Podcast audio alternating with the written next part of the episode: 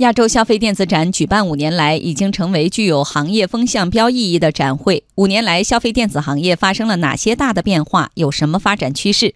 同时，中国消费电子企业在国际上的技术水平和创新能力如何？就这些问题，记者专访了亚洲消费电子展联合主办方。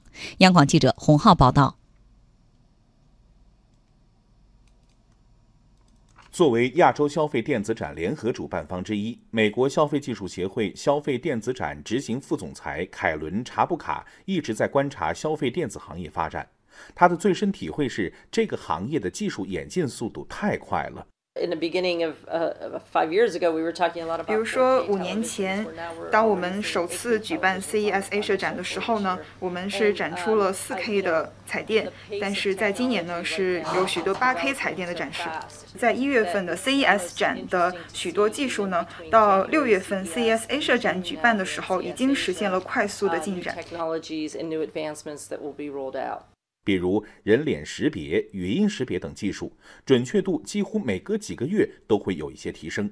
亚洲消费电子展联合主办方之一上海国展展览中心董事总经理吴江红分析，应用场景增多，大数据不断积累，推动了人工智能技术快速迭代。主要是因为人工智能应用的场景越来越多。原来我们觉得，呃，人工智能啊，不管是人脸识别、声音识别，包括在远程的医疗。包括在旅游、教育方面的这个应用越来越广泛，就是可能抓取的数据越来越多，然后呢，技术呢也更新了，所以呢，这方面大数据跟这个技术的应用的结合，导致了很多的一些新的产业啊，包括企业的出现。凯伦·查布卡注意到，中国消费电子企业五年来也经历了快速发展。一方面，海尔、海信这样的大企业加速融入全球价值链，与全球品牌建立合作伙伴关系，技术和品牌形象明显提升；另一方面，初创企业比较活跃，创业创新形成了良性互动。And I think one of the things that's making that happen in some. 那同时，在中国，我们也看到越来越多的是政府在初创技术以及初创企业方面的投资。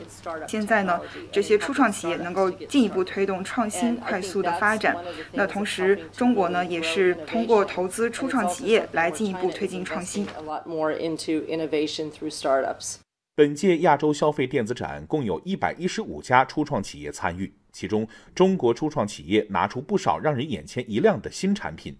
有些企业在可穿戴设备、车联网、智能家居、智慧城市等领域集聚，推动形成行业生态链。吴江红认为，这些都得益于中国的市场和创新环境。我觉得很大的一点是因为我们的应用场景最多，我们的市场最大。就中国有好的创新环境，对技术的这个尊重程度更高。然后有这么巨大的市场让他去试验，最好的技术出现在中国是毫不意外的。